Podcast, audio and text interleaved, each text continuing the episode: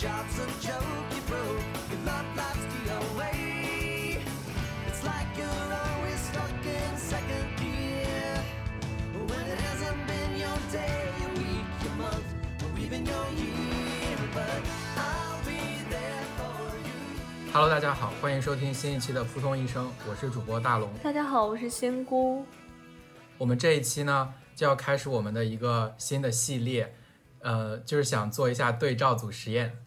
就是以《老友记》和《摩登家庭》为两个基点，想聊一聊这两部剧我们在看剧过程中的一些感受。而且这个栏目暂由我跟龙哥两个人主持，因为嗯，刚开始我们两个可能看《老友记》开始的时间差不多，然后《摩登家庭》我是之前都一直有看，但是龙哥是最近通过我的推荐，然后我们打算做这个节目才开始看的。不过龙哥这个人呢，追剧天赋异禀，就是他现在可能已经看看完《摩登家庭》一半了，所以我们现在想聊一下这两个电视剧对我们两个的影响，包括我来美国以后，就是在美国这个环大环境下，对于这两个剧又有了全新的认识。是的，是的，嗯，《摩登家庭》呢，我一开始之所以没有看，是因为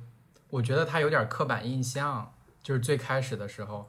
因为我只看了第一季的大概前几集的时候，我就弃剧了。我觉得，嗯，感觉不是很喜欢，可能当时是因为《老友记》已经看了好多遍了，想找一下新的剧，然后我就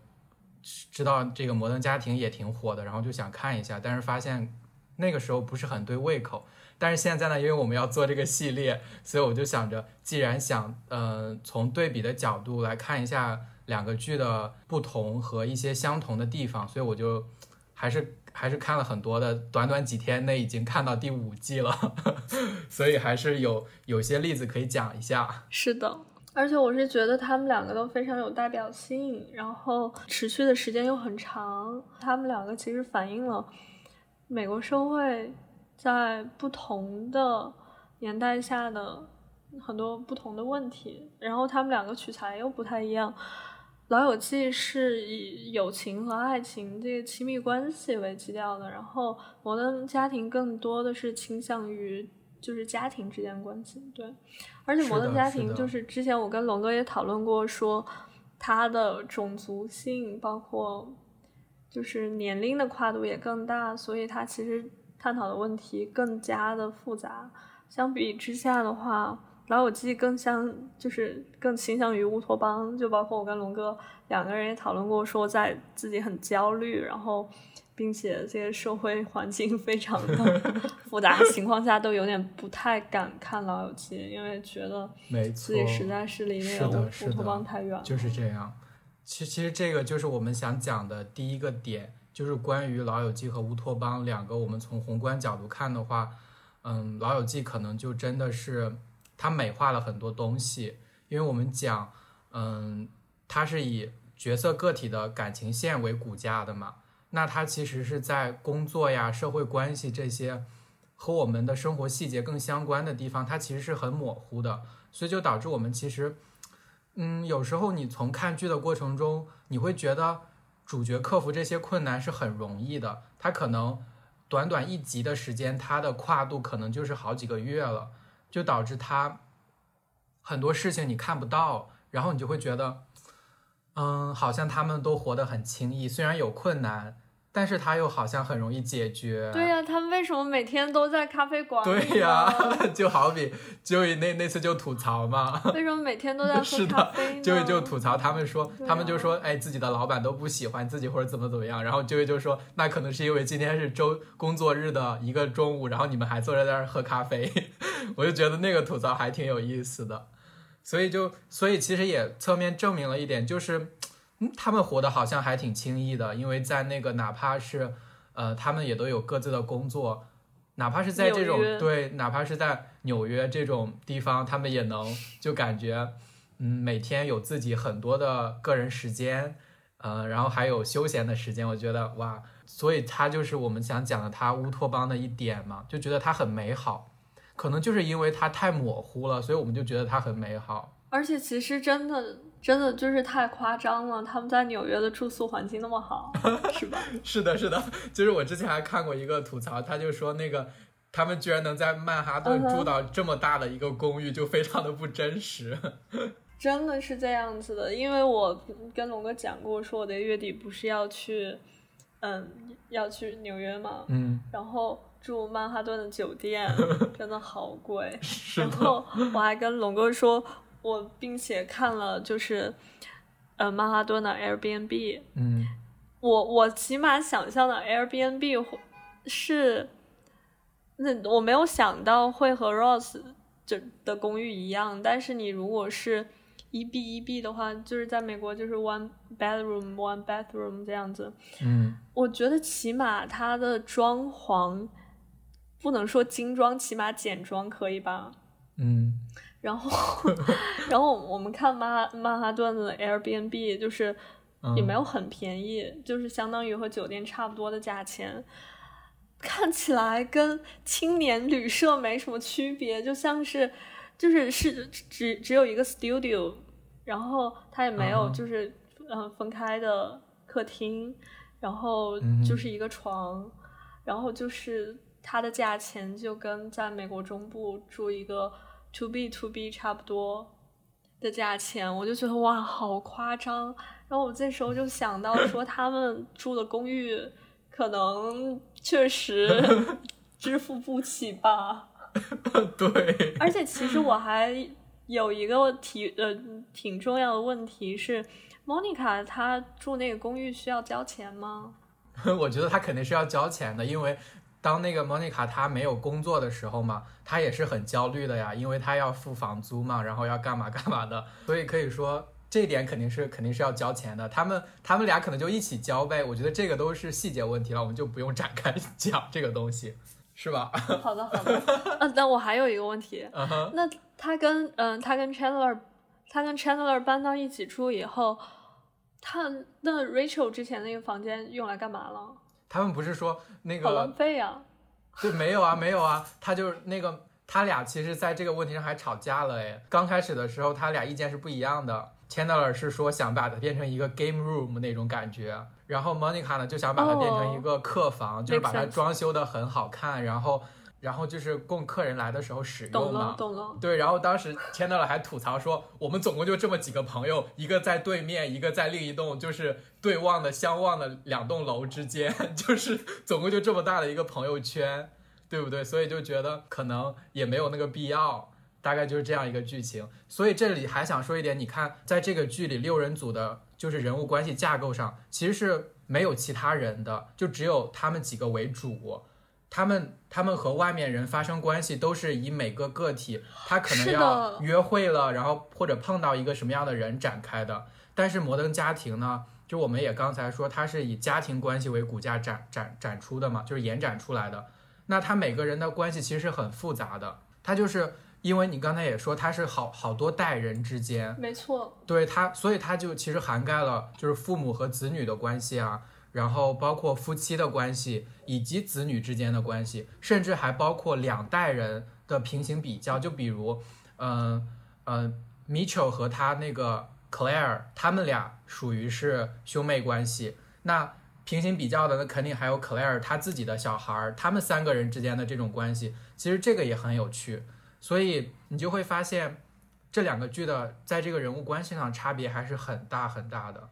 所以这里要声明一点，所以对。我先说一点，嗯就是我们不是在拉踩，就是我们刚才说《老友记》它乌托邦呀如何如何，只是在说它的特点。就是毕竟我也是看《老友记》看了五六遍的人，不可能说龙哥的求生欲，对，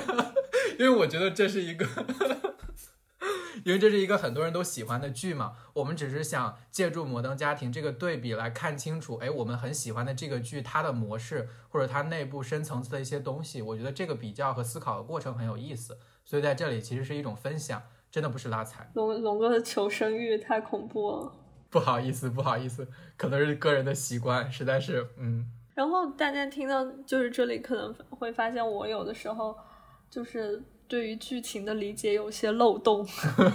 包括对于一些细节可能不是很清楚。这个不是因为我个人没记住，只是因为我看这种剧，我会觉得你作为观众来说，会跟那个剧里的人有非常强大的连接，然后我会嗯会害怕说，在我的世界里那个故事会结束，所以嗯我看这种剧的话，一般都是随机观看的。啊，但我觉得这个习惯很不好，因为这样就会造成我对这个剧的故事线理解会非常混乱，就是甚至没有故事线。是的，没有故事线。而且嗯更重要的是，其实我看就是《Modern Family》的话会好一点，是因为他的小孩儿是在成长的，没错没错，是的知道是的吗？是的，所以，所以我还会有一个大概的感觉，说他们哎，他们多大的时候，或者是他们上学上到什么的时候，没错，然后那个故事的情节是怎样的。但是《老友嗯记》的话，我就 完全故事线是混乱的，因为他们那里面随着时间的改变，其实人的改变也不是很大，是的是的，因为你你会忽略掉一些外貌上的变化。这个不像嗯小孩儿说，哎，你个子长了，或者是对，他们里面变化，我觉得最大的其实就是 Rachel，因为 Rachel 的话算是职业还起起伏伏，嗯，确实，其他人的职职业的话，你瞧啊，像 Rose 的话，他就是刚开始就在就是 NY 馆嗯就是 NYU 当教授了吗？不是他他刚开始不是在博物馆工作吗？他是在博物馆工作，但是好吧，那是他是后来才当教授吗？对呀、他后来才去教课的嘛，刚开始在博物馆工作。是的，我记得他教课的那一对集，因为有伦敦腔。是的，是的，然后，呃，他感觉做学术的话，职业确实是要稳定很多。没错。我突然想到，这也许为什么是我，我还是想搞科研。有可能。然后，嗯，Joey 的话，我觉得他刚开始还蛮成功的，然后后来就因为自己的原因，就是又变成了十八线小演员。然后后来因为那个系系列里他是又复活了吗，还是怎样？嗯然后他就是又感觉仕途成功了起来，嗯哼，是的。但是 Joey 其实演艺生涯又又走上了正轨。他其实 Joey 他最开始的时候，他也是名不见经传那种感觉，他演的那种呃舞台剧，其实都是有点儿不是很入流的那种感觉，No，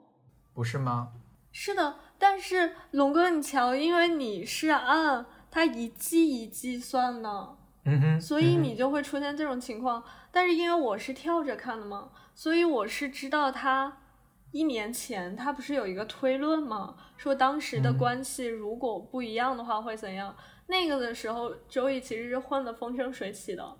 你说的这个就是是这个他们的，故事开始的一年前。啊哈，你说的是他们的假设吧？但是他们的假，哦乱 ga，我操，我的时间线好混乱。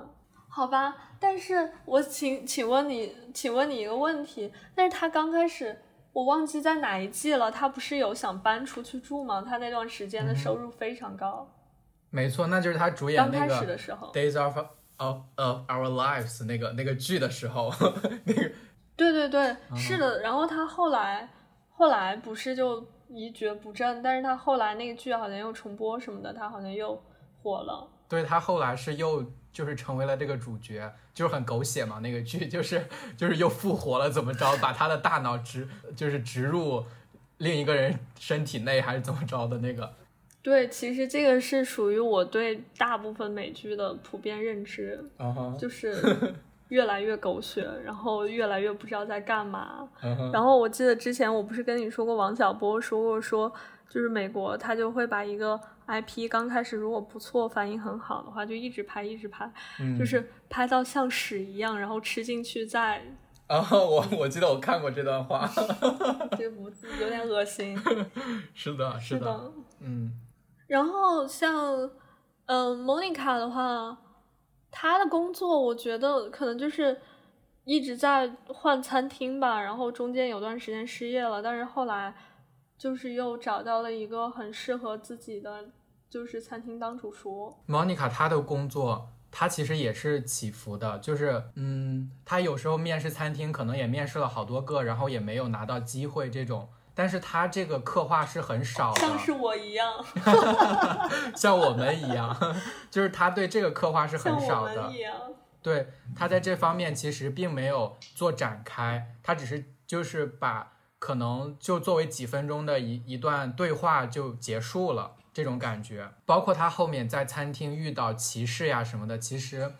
其实你会发现，他这个东西在他的日常生活中对他的影响没有很大，就是他们日常生活仍然是那种在开玩笑呀，或者是在干嘛干嘛的。他这个东西并没有直观的反映到他生活上，就哪怕是 Rachel 这种，嗯、他其实中间也经历了很多嘛，就比如他就是在面试那个呃工作的时候，他不小心亲了他的上司呀，干嘛干嘛的这种很出格的事情。但是他回到家中之后，其实并没有因此而变得很焦虑的体现在剧情上。完全体现不了，他仍然是和平常的是一样的，这就是一个很不一样的点。对，但是你知道吗？我我之所以刚开始说这个剧我看到的变化主要体现在 Rachel 身上，是我觉得 Rachel 在这个剧里面其实是成长了的，对对对，是的，是的，但是其他人其实在我在我看来成长没有那么显著。是的，其他的人虽然职业也有变化，但是可能只是换了地方，没有说像像 Rachel 这样子是一步一步越来越好了，然后越来越接接近自己的目标了。我觉得这嗯个是没有的。对对对对，呃，但是 Chandler 后面确实是就是放弃了大家都不知道他做的是什么的那个工作，然后 做了就是大家觉得他会擅长的广告业。我觉得这个其实怎么说呢，更像是更像是像假设里面那样，对，给了他一个不错的就是职职业的选择。嗯，是的。其实 Chandler 他的成长可能是在那个亲密关系上的，亲密关系当中，没错，没错，嗯，但是其实我觉得 Chandler 这个换职业也蛮乌托邦的，因为很少，我我觉得可这个可能对于国外的人来说还存在这样的几率，但是我觉得对于中国人来说，已经做那么久了，然后家庭也很稳定，然后你突然要换一个是就是 inter 的工作，我觉得其实其实也挺乌托邦的。对，这一点也是的。那既然我们现在聊到了就是人物成长，我们就想聊一下我们其实第二部分的内容，就是关于人物塑造和人物成长这一部分的。Yep 其实《老友记》它有一个很大的特点，就是它第一季的前十几集都是在为人物做铺垫的，就导致其实我第一遍看的时候，看到前前面那段的时候，我就在想这部剧为什么这么多人喜欢呢？我觉得前十几集它其实笑点没有那么高。它的喜剧效果并不如后面第五季、第六季，我觉得第五季、第六季可能是巅峰那种感觉，但是前第一季的时候，你就是会觉得是的，是的，是的，是的，平平无奇。认同。对，是的，因为我我之所以选择剑走偏锋的观影方式，也是就 是我没有办法从第一季获得任何乐趣。嗯然后我就说，哎，那不然从后面试试看吧。啊哈，对，对，是的。刚才说到，啊、就是说他前十几集都是在进行人物性格铺垫嘛，它其实就像是一个从零到一的塑造过程，你要一点一点的去认识这个人，所以就导致我在看，我是带着一个我来看喜剧的，呃，前提出发的，就是我我有这个前提，然后我才看这个剧，那就会导致你会有点和自己的预期有点落差。就比如，呃莫妮卡这个角色，她刚开始其实它的特点不是很明显，特别是她后期呈现出来的好胜心呐、强迫症、洁癖这些东西，它其实在前面一两集的时候其实不是很明显，你只有到后期你才会发现这些特点是一点一点的往这个人物身上完善的，就是他展现出来越越来越多不同的侧面，然后这个人物才变得更加具有喜剧效果。但是《摩登家庭》怎么说呢？《摩登家庭》我一开始的时候我说我弃剧的原因是因为我觉得它刻板印象嘛，就导致因为我当时看到那个 Mitchell 和 Cam 那两个角色的时候，我就觉得啊，这也太刻板印象了吧！这对儿这对儿 gay couple 他们也为什么都是这样的搭配？因为因为我在看这部剧之前，我我和文颖去看了一个歌剧，就是叫那个呃摇滚学校。它里边也有一对儿这样的家长角色，嗯就是一模一样，连体型都一样。我当时就 就就是在看这部剧的时候，我就觉得啊，就是又是这种类型嘛，所以我当时是其实是有点抗拒的，我就觉得不喜这样这样的我不喜欢。但是这这段时间我静下心来看《摩登家庭》，我会发现它一个很大的特点，它是人物先扁平化再立体化的。就是我们刚开始看的时候，觉得它是一个扁平的刻板印象的呈现，但是它在后期随着剧情的发展，它其实刻板印象是在被不断的打破的。就比如，就从 Cam 这个角色来说，传统印象中，那 gay 肯定就是不擅长运动呀，然后呃比较精致呀，怎么样？但反而这个角色的设定，他是来自就是农场，然后很擅长开大型的，就是卡车，然后还非常喜欢呃橄榄球，也没有很也没有很擅长吧？对，也没有很擅长，但是会嘛，就是可以操作，而且不抗拒。然后他又喜欢运动，你就会觉得哎，有点新鲜感。他不是那种传统的把所有呃对于 gay 的刻板印象都强加在这个人身上，他反而是选择了一些其他的所谓男子气概的放到了他的身上。我觉得这个这个让这个角色更加立体和多面了，所以你就会觉得是对，不一而样的。且我自我感觉，我觉得其实《老友记》有点偷，嗯有点偷懒了。比起好笑，更多的可能是角色之间的互动。所以我觉得其实很多特点没那么重要，嗯哼因为它的故事不是建立在你的人物上面的，。是的。但是《摩登家庭》它很多它的故事是建立在人物人物上面的，我觉得这个讲的好抽象，这很难讲。哎，我觉得好难说。就是我觉得大概是这样一种意思，我不知道理解的对不对哈。就是摩登家庭，它虽然是家庭关系为骨架，但是人与人之间的这个关系为何？就是这个这个抽象的关系，它是通过两个人物角色的性格不同体现出来的，他们的那种碰撞才体现出这种关系。但是《老友记》就是你可以撇开他们的人物性格，因为他们的设定就是他们已经是朋友了，是朋友的日常生活的很多趣事那种感觉，我是这样理解的。还有一点就是《老友记》它和《摩登家庭》最大的一个区别，其实还有一个就是年龄层次的区别，就是刚才也有说嘛，就比如是的，，就比如《摩登家庭》，你到后面你可以明显的看出 Luke 那个角色就猛地长高了，猛的就是就是脸部的细节都已经发生了变化，你会发现，哎，这个人是的，对我 常常觉得非常的不可思议。是的还有 Lily，、Haley 吗？了嗯我就经常在想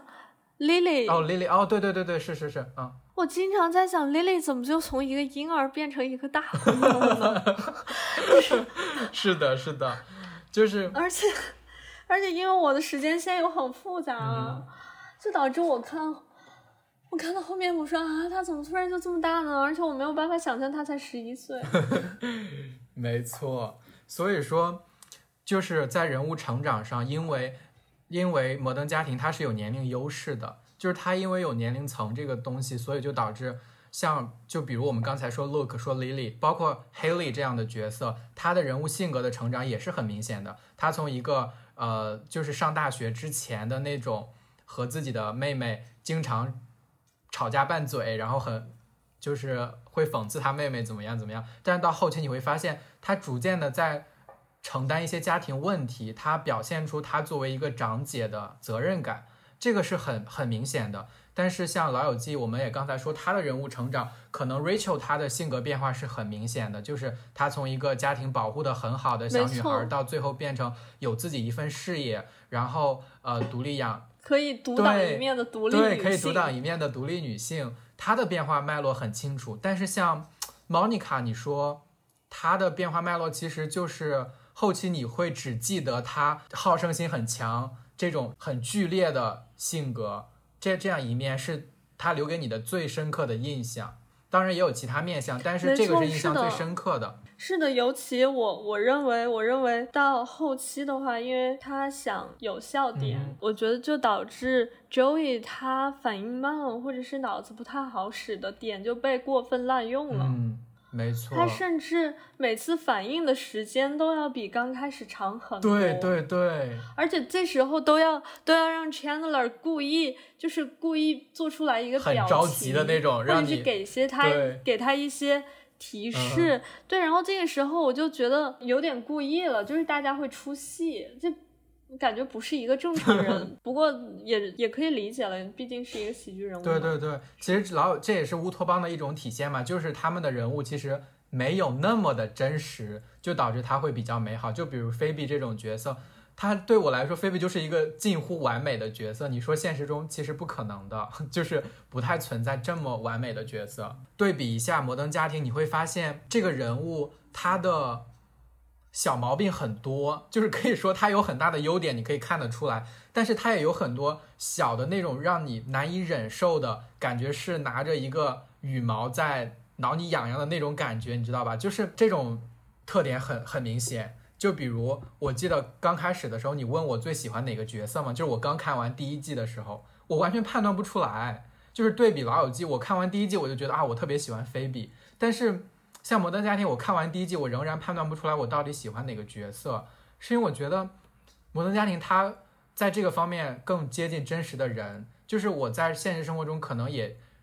当我看到一个人他有诸多方面的优点，同时有诸多方面的缺点的时候，你就没办法让自己喜欢，很轻易的去选择喜欢或者不喜欢这个人物性格。所以我觉得这也是他俩的一个一个不同。是的，所以还是。摩登家庭要更加成熟了，我觉得不能这样说吧，不能说他的情景喜剧是不是更加成熟了，只能说他俩在模式上是有所区别的，就是他们的表达方式是不同的。好吧，那也有也可以说是因为时代不同嘛，毕竟，嗯，老友记现在经常因为全是白人被诟病。是吗？我不知道哎。你不知道吗？不知道。他们好 好多人都说。老友记就是全是白人，然后然后就是社会视角就很单一，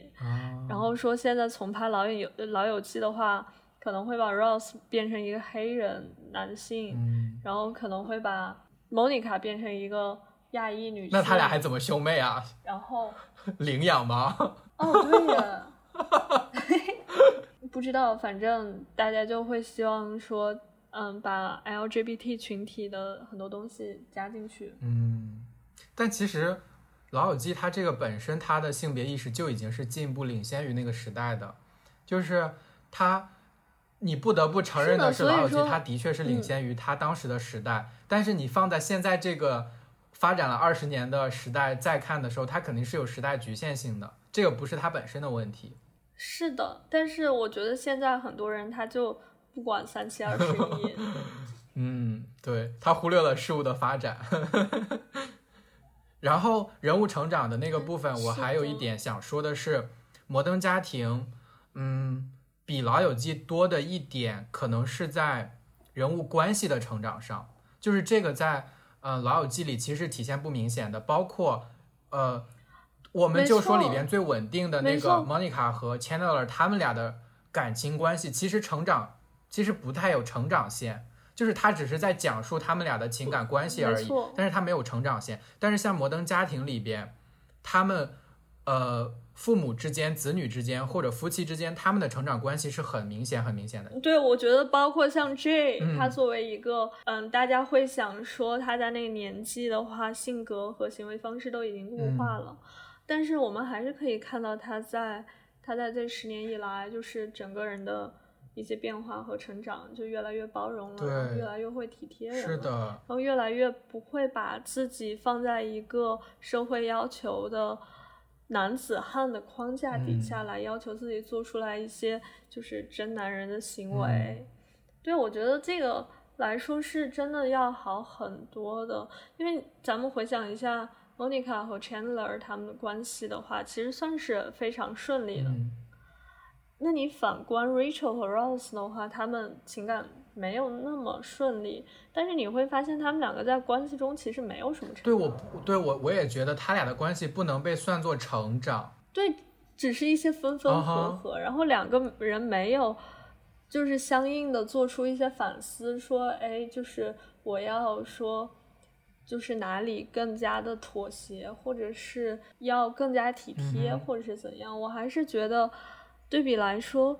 老友记》的话没有什么成长，他还是按照以前的人物设定来营造喜剧效果。然后但是情节是变化，对对对对对，情节是有变化的化但是这个人单纯放在人上来说没有什么。是的，是的，我觉得这就是《老友记》后期的一个可以说是问题吧，就是他在做好前几季的人物性格铺垫之后，他就成了一个完整的人，但是他就没办法打破他固有的这些东西了。他他的后期所有的喜剧效果的营造都是建立在这个角色的人设上了，他就从零到一，但是没办法从一到正无穷了。这是他的一个很明显的一个特点，但是摩登家庭就在于没错，而且这也是为什么你先说。这也是为什么《老友记》是必定会完结的，对对对，因为他故事其实讲不下去了。他故事再讲下去的话，柴米油盐，那他们现在塑造起来的角色其实没有办法承担你柴米油盐的部分。是，的，是的。后面柴米油盐就变成了摩登家庭这种，就是就是他们的他们的更多的是柴米油盐与细节，就是包括父子，就是父女关系或者什么的。就是我想说一下那个莫妮卡和她妈妈，就是这个这个人物成长上，他只是嗯点出了有这个问题，但是没有对这段呃母女关系的发展做刻画。他永远都是这个，他到第十季，他他母亲仍然是一个。就是对他女儿有过多的要求，然后认为他儿子就是，而且不认为他女儿是他一部分的母亲。对，是的，是的，这就是老友记的局限性。但是不得不说的，他用这种人物呃角色的人物性格的这种固定化，营造出了很多喜剧效果。我觉得这可能也是喜剧的一种手法。是的，那我们就往下再讲的话，那我们就稍微的浅浅的聊一下他们的这两部剧，他们的幽默和他们就是在社会批判和讽刺方面的一些内容。是的。其实我觉得这两个除了时代不同以外，他们另外一个很不同的地方是在于，一个在美国的东海岸，一个在美国的西海岸。哦，其实东西海岸的文化差异还是蛮大的。是的，是的，跨度你很大。你你可以发现，像像纽约，像纽约，它的建筑非常的密，然后又很高，而且其实纽约从，就是我之前看一部电影，我真的觉得还蛮神奇的，因为不像中国，它是建国以后，就是这几十年来变化非常大，然后大家可以非常明显的感觉到很多高楼，嗯，拔地而起，然后包括之前都是土路，然后后来是高架桥，然后现在大家的生活也发生发生了翻天覆地的变化。但是其实美国呢，它从上世纪五十年代开始，纽约就是那样子了。哦，其实咱们可以感觉到非常不可思议，因为你其实想一下，说《阿甘正传》，《阿甘正传》里他在华盛顿做演讲的时候，华盛顿跟现在就已经没有区别了。是的，马丁路德金的时候，华盛顿就已经是现在的华盛顿了。对，就是每次看《老友记》，它仅有的外景的时候，你就看到那个画面，你就知道哦，那就是现在的纽约，就是就是它的变化不是很大，一直都是那个样子。就是纽约，其实这几十年来没什么变化。嗯，对，但是这个不重要，重要的是你会发现东西海岸它场景非常不一样。对因为呃，我不知道你你看到有没有一季，应该没有，那是后面非常非常后面的一季，是 Alex 要大学毕业了，哦、然后他们他们一家人要去他的毕业典礼，嗯哼，然后就是车坏了，还是就是门出不去了，嗯哼，然后哦，好像是他那个车库门坏了，然后车出不去了。嗯哼，然后大家说，大家说，哎，怎么办呀？就有人说要不要打车，然后他妈妈，嗯哼他妈妈叫什么来着？我都，，Claire，嗯，Claire，对嗯，Claire，Claire、说，你以为这儿是时代广场吗？啊，就是说打车就能打得到，因为加州的话相对来说就是还是地方要宽阔很多，更大然后一点，是人口密度？没有那么大，包括另外，对，还有另外一个点是，他们住的估计也是富人区，然后也不是什么嗯 downtown 呀、闹市之类的，所以就嗯打车更难打了，是这样的。对，就是你会发现从地域上来划分，你就会发现他俩就是《老友记》和《摩登家庭》在设置的时候，《老友记》就是那种以内景居多嘛，他们不是棚景嘛，但是他们的也是以室内为主的，外景只有第一季的时候还相对来说多一点，到后面你就会发现它的外景非常少。都是集中在那两那几个大的出奇的公寓里边发生的。毕竟，如果公寓不大的话，就是连故事都难推进。是的，我认为还有另外一个是朋友之间，他其实不管在室内还是在室外，他干的事情都是一样的。他其实都还是聊天和玩游戏，对不对？啊对。然后，但是家庭的话，他不可能说就是大家男女老少，对对然后你对，都在一个房间里挤着。坐在那儿聊天喝茶。所以我真的觉得，就是编剧的设置还是蛮良苦用心的包括他这个地方的设置。为什么说家庭家庭部分在加州，然后朋友部分在纽约呢？是吧？对对对，我觉得这个很巧妙哎，确实很巧妙。就是《摩登家庭》，你会发现它的它的故事是怎么发展开的呢？它是通过每次的家庭聚会展开的。我发现，就是他们每次都是在，要不就是在去家庭聚会的路上，要不就是在家庭聚会当中，或者就是之前发生了很多事情。它这个设置非常非常的多，所以它就有了几个不同的阶段。它就是有一个是去之前，有一个是去的路上，有一个是去之后，所以它就会比《老友记》会更丰富一点，在场景啊，包括故事发生的前提上，它都会更丰富。是的，包括其实它更有趣的是，因为它人物更多，然后年龄。嗯年龄分层更不一样，然后种族也不一样，就导致它人物的组合碰撞出来火花其实更多。对，对其实像我就很喜欢 J 和 Cam 在一起，因为他完全两个形象就是啊既有共同点，然后又有很不像的地方。我很喜欢他们两个在一起碰撞出来那种奇妙的火花。我不知道你看过啊有一集没有？就是我总觉得 Cam 有点想讨好 J，、然后他们有一、，是的，是一起去一起去打壁球。哦，我看过，我记得我看过这个，是的，然后他们打壁球，刚开始他们两个在更衣室的时候，不是要赤诚相见吗？然后啊这是的作为一个直男，他就特别嫌弃。然后，但是后来他那个壁球打赢之后，他就特别开心，然后就甚至有点肆意妄为。然后他就就是带着那嗯种炫耀的语气，在更衣室里面，就是在和 Cam 说话。然后，并且跟他、嗯跟他进行什么屁屁湿吻，我不知道你记屁股得吗？对屁股，对 对，啊然后是的，然后结果发现那个人不是 Cam，是的，是的，然后他落荒而逃的样子，其实这也是一种喜剧手法。但是就是我很喜欢，我很喜欢，就是这种出其不意的感觉。是的，而且这也嗯体现出来他人物很不一样的地方。所以我觉得相对于来嗯说，Modern Family》是更加贴近现实的，因为他的人物形象更丰满。对，是的。你看，就包括其实《老友记》里边有一个对应的哟，就是 Chandler 和 Monica 的爸爸，哦，对，是的，他们也。去浴室洗澡，对他们也出现了很多这种，呃，就是意外的这种感觉，不小心坐到他的大腿上呀，然后或者下一次的时候就是全部脱光，然后发现大家其实都有穿内裤的那种感觉。其实这也是《老友记》里边为数不多的这种在井外没错。但是他这个其实没有深挖。对对对对，是的，是的，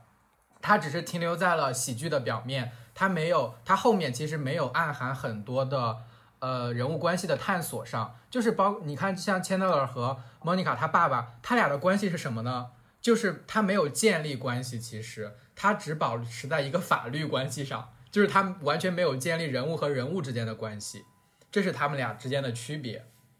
然后，嗯、因为这个就是《老友记》是室内固定场景为多，然后《摩登家庭》是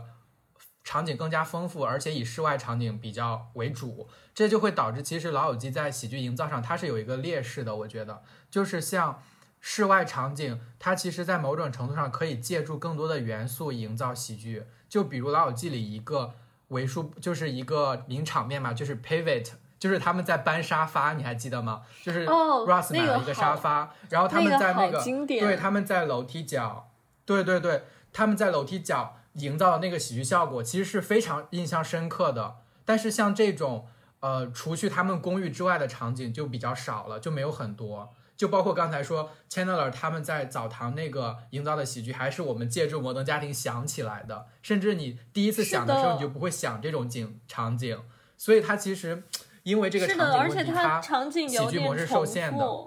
复，它场景有点重复，大家其实会感到有一点疲惫。就比如说你刚才在说，其实我突然想到的是，嗯，菲比他们家，我很喜欢菲比他们家，但是菲比他们家好像就是只有他跟他外婆，嗯就是找他爸照片的那一集，还有 Rachel，嗯嗯。搬 Rachel 搬过去的那一集，还有他跟嗯、Mike 呃闹分手的那集其实后面就其他很少了。但是你只要是的只要是呃只要说出来，就是菲比他们家的话，还是可以联想到非常多的。是的，是的，这也就其实会呃造成一个《老友记》更占优势的地方，就在于它的场景比较受限。当你联系到这个场景的时候，你就会联想到很多名场面的剧情。但是《摩登家庭》就是场面过于复杂了，就是他一会儿在学校，一会儿在这个人家，一会儿在那个人家，一会儿又去卖房子了，又或者去哪哪儿旅游度假了，然后场景变化丰富，喜剧效果很多，但是因为这个信息量密度之大，让你很难一时想到一个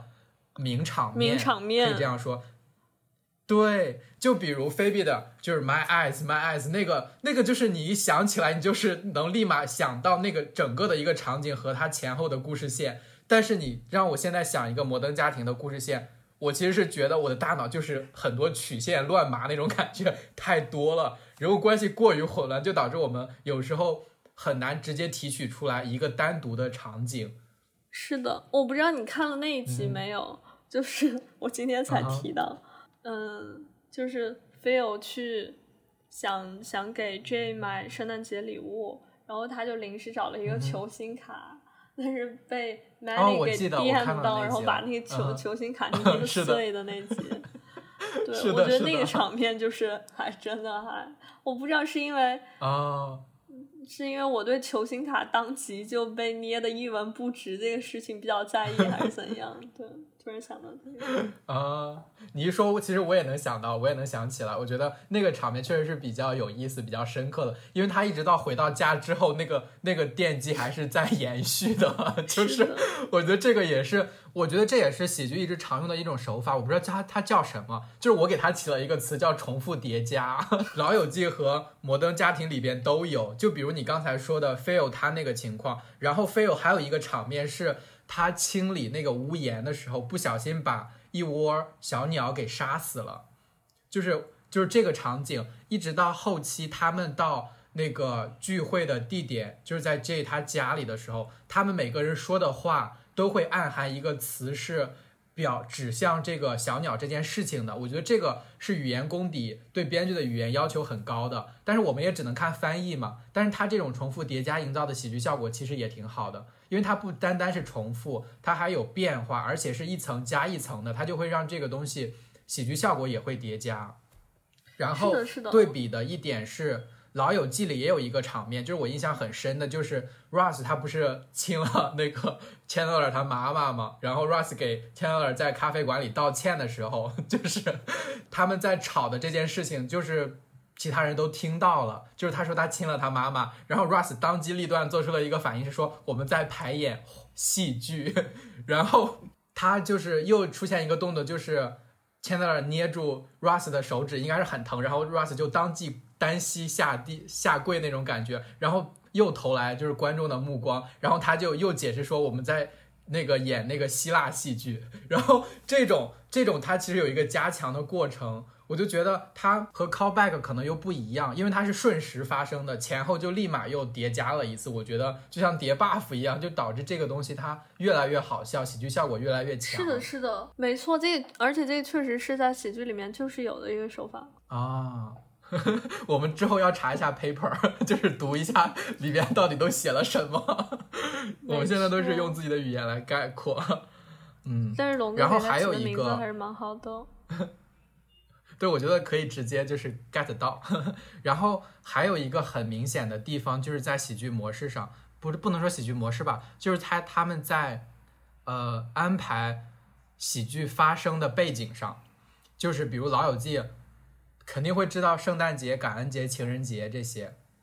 摩登家庭，我觉得它的创新的点在于它安排进了圣诞节，不不是不是圣诞节，是那个万圣节。记得还有一点是因为是因为万圣节都是给小孩玩的，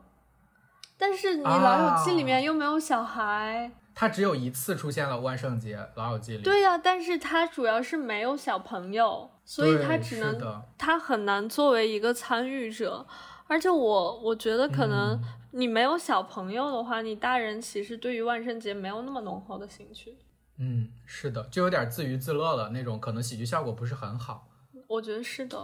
但是而且嗯万圣节的话，在嗯摩登家庭里面也是 Claire 一个人特别执迷于万圣节。是的，是的，是的。他特别执迷，就导致我那个觉得觉得有那一集很好笑，就是他做的过分恐怖，弄得第二年、哦对所有把一个人当躲着地下鱼他们家走。对对对，是的，是的。我觉得，我就是这个万圣节，这个还是给我印象很深刻的，因为我觉得他们的化妆啊、干嘛的都非常的棒，我就觉得哇，这种，对对对，就是它是又又有点视觉盛宴的那种感觉。然后它俩还有一个形式上的区别，就是《老友记》它是有背景笑声的嘛，就是它一部分是现场收音，一部分是罐头笑声，然后这个很明显。但是《摩登家庭》它是那种伪纪录片的形式，因为演员会看向镜头嘛，然后包括有采访片时间段。那段时间其实这种纪录片形式蛮多的，因为我记得我初中看《摩登家庭》，同时也有一个家庭的情景喜剧，但是他后来感觉被时代淘汰了。但是它的嗯形式是和《摩登家庭》完全一样的，啊，对对对，呃，然后我记得好像有一点对，是有一点不同，好像是他自己家拿 DV 拍的，但是《摩登家庭》感觉啊是他是专门的有人来记录的。是的，是的，是的。然后还有一个，呃，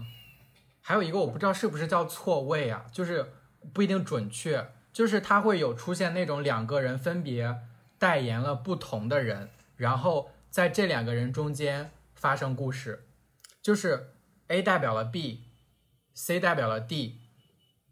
但是 A 和 B 之间他们的交流却是以 C 和 D 的这种感觉来的，我不知道我是不是已经说混乱了，但是大概就是这种啊，我没有就是听懂，那我就重新说一下，就是这种错位，就是比如有一有一点，就是你还记得《老友记》里边是 Ross 和 Phoebe 他们分别各自代表了一对夫妻，你你还记得吗？就是菲比和一个男男的谈了恋爱，不是就是约会，和另一个男的 date，但是那个男的呢，他同时他和他自己的妻子在离婚，后来 Russ 就是 date 了这个女这个妻子。就导致 Russ 和菲比他俩之间的对话就变成了代言人的那种感觉。算了，这段卡掉吧，不讲了，讲讲的太混乱了，就是错位这个不讲了。我真我真没听懂。那我们刚才聊完了，就是简单聊了一下，就是这两部剧的在喜剧形式上，它是大概是有哪些例子。然后我们现在就是继续聊一下他们在社会讽刺和批判上的一些内容。那《老友记》其实我觉得很明显，就是它全全就是全十季都是在调侃男子气概这个东西的。我觉得它是自始至终的，就是我觉得《老友记》它其实更偏向性别议题的，就包括呃同性恋这个议题，其实也是在性别议题下的。没有吗？你你你你你怎么觉得？你你你说一下，就是你觉得那那你觉得《老友记》它的讽刺都体现在哪哪些方面啊？我我说实话，我觉得《老友记》哦，对，它有。其实其实你要是说他的性别议题，确实都体现在 Chandler 的身上，因为他爸也是变装皇后嘛，嗯哼，然后他妈又是很成功的，然后风流女性，就是这么说也没只能说人家是性别性别解放，就是很成功的典范。没错。我说实话，我觉得情景喜喜剧的话，他们的讽刺的不是他们的重点。嗯哼，当然，我觉得对啊，我觉得我看《老友记》的时候，我也不是说抱着去，呃，去怎么说，从喜用喜剧的模式来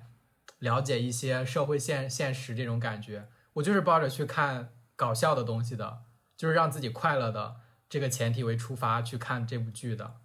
但是《摩登家庭》，我当时看之前，我也是抱着说看喜剧的前提去的。但是在看《摩登家庭》的过程中，你会发现它对于就是很多社会现实的讽刺是非常非常多的，而且密度很大。你怎么想？我感觉我没有怎么意识到，哎，就是你突然跟我说，就是他们两个里讽刺，我都感觉想不起来什么讽刺的地方。是吗？嗯，我觉得讽刺可能这个词用的太，就是太大了。它只是会调，那换换成调侃怎么怎么样？就是他会调侃一些社会现实，你觉得有吗？好的，调侃我觉得是有的。但是你说调侃他，难道不就是在讽刺这个社会现实吗？可能你觉得他俩是有距离的。那好，你就继续按你的逻辑来讲，你就说调侃呗。调侃是有吧，因为因为我觉得，嗯，Gloria 嗯，就是会调侃他，就是中南美洲的人的属性，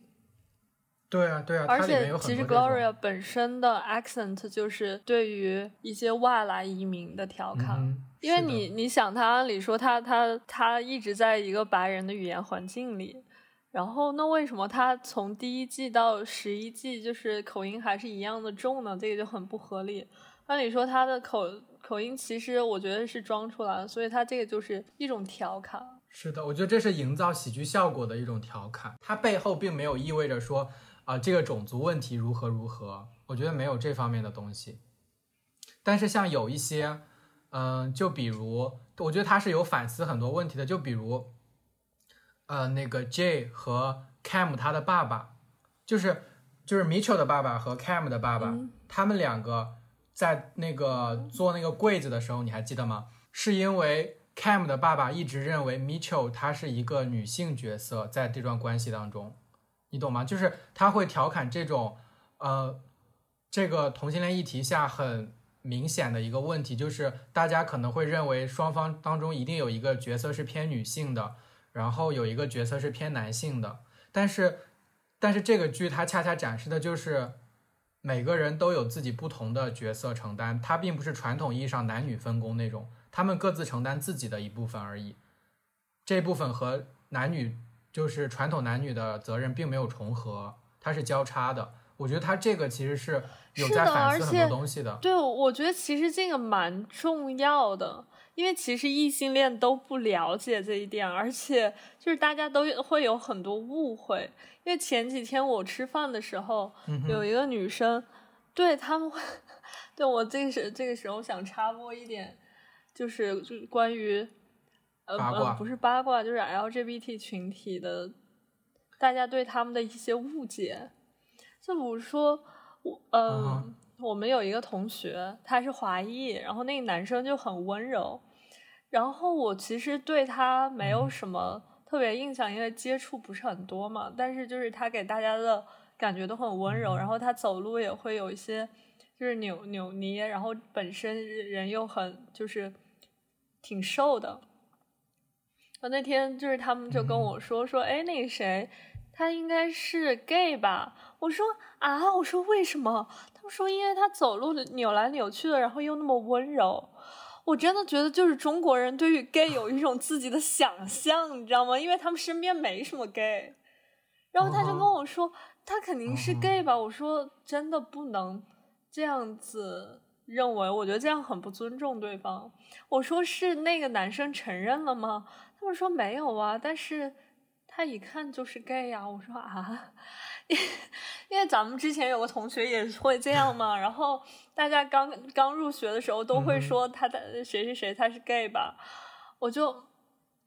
当时我可能也觉得他是 gay 吧，因为我对 gay 没什么认知，当时还，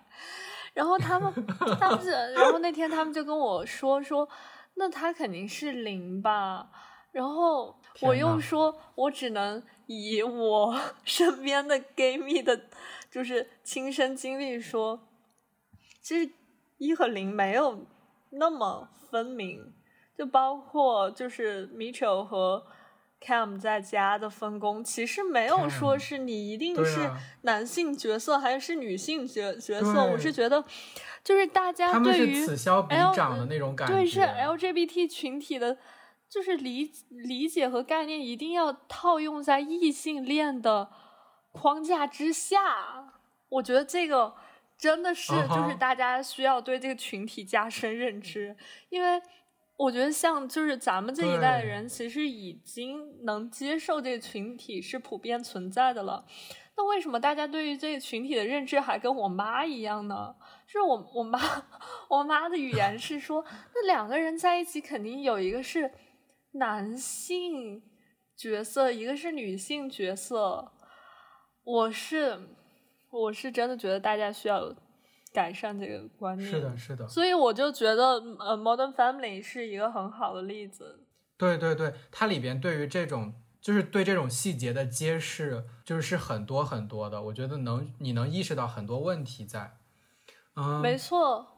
老友记其实老友记，我觉得它是通过就比如呃，Chandler 他他就是泡泡澡嘛，这个东西，Monica 会给他加很多东西啊，然后最后用一用用用一艘船来体现他的男子气概。我觉得这个其实他在某种程度上也是对这种有毒的男子气概的一种矫正和讽刺。其实你说一艘船呢就能体现你的男子气概吗？就是，对我觉得 大家就会意识到，其实任何人都可以去做让自己感受很舒服的事情呀，就是不能因为他做了这件事情，你就觉得他是一个 就是丧失了所谓男子气概的人。对我觉得这这方面是很重要的，大家我觉得可以从这这两部剧中其实是可以学到很多这方面的知识的。还有一点就是你刚才说，其实大家对这种少数群体的想象，我觉得必须要通过学习来打破这种想象。因为我昨天其实听深夜书店有一期，他讲这个多元性别的，呃，非非非二元性别。然后我当时听之前，其实我对这个群体的概念也不是很明晰，但是听之后你会发现学到很多，然后对这个群体有更加真实的认识。就比如，就是还是大家还是在认识之前会套用现有的这种男女观念去套他们，他们自己到底是认为。呃，是男是女啊，或者怎么样的这种这种情况，我觉得这是我们需要去打破的。其实《老友记》里面真正的 LGBT 群体反而是，反而是就是 Chandler 的妈妈，呃，不是 Chandler 的爸爸和呃 Ross 的前妻。对，我觉得这就是《老友记》很领先于时代的地方呀。他们就是通过一种呃，我觉得是美国大众相对来说能接受的方式，就是用。用女女用 lesbian 来就是来做这个现实层面的东西。他如果直接就用一对 gay couple 的话，其实是可能会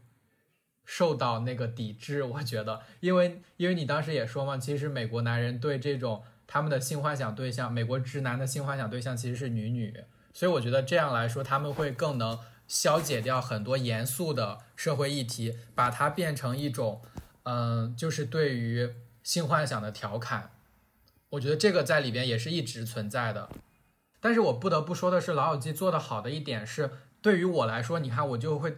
就是对于他们对于这个呃性别议题特别深刻，就是他们对男子气概的这种讽刺和消解。然后因为《摩登家庭》它语言密度特别大，然后就导致每一集的信息量其实是很多的。然后每一集可能就涉及了很多个方面，它可能在种族问题上。就是调侃一下，然后又在同性恋议题上又调调侃了一下，然后可能又在传统的这种夫妻关系当中，特别是对 Phil 他他这种呃传统的呃男性角色，在某些方面是这样，他对于妻子照顾家庭的很多方面是不太关心的。说实话，就是他会忽视掉很多东西，在这方面再调侃一下，你就会觉得这这这一整集下来，我接收到的信息过于多了，就导致我有时候很模糊。我看一遍可能也记不住什么东西，但是像《老友记》的话，它自自始至终都在调侃一件事，就是那那件就是比如性别议题这个问题的话，你就会印象很深刻。我觉得这也是某种意义上的讲好了一件事，也挺成功的。是的，但是但是《Modern Family》它一集也都有一个主题，而且它有一个非常强烈的嗯家庭观。就是你，嗯、你每次到最后还是感觉会心会心一击。对对对，是的，是的，就是每一集的最后，你觉得还是很温馨的，哪怕过程中发生了很多鸡飞狗跳的事情，但是到最后的时候，它是有一个升华的，我觉得很不错。其实，其实聊到这里，我们就是主主要就聊了三个方面嘛。这个系列的一个开头吧，一个综述，我觉得已经结束了。是的，到后期这种很细节的东西，就比如每个方面，这三个方面，不管是我们对于《老友记》这种乌托邦的呃定义也好，还是在于两个两个剧在人物塑造和人物成长上的一些细节。包括他对于社会某些议题的一些调侃和讽刺，可能在到后期聊到每一个人物的时候，可能会有更更直观的感受，然后也会有更多的例子支持。我们可能也会，呃，找一些 paper，然后辅助一下我们的观点。是的，没错。对，那我们这一期的对照组实验就结束了，希望大家能够在评论区里分享你们的一些想法和感受。然后记得订阅我们的节目，可以就是可以在小宇宙、喜马拉雅、嗯苹果 Podcast 这些地方找到我们。然后记得把我们的节目分享给你们的朋友。那我们就下期再见，祝大家早安、午安、晚安，拜拜。拜拜。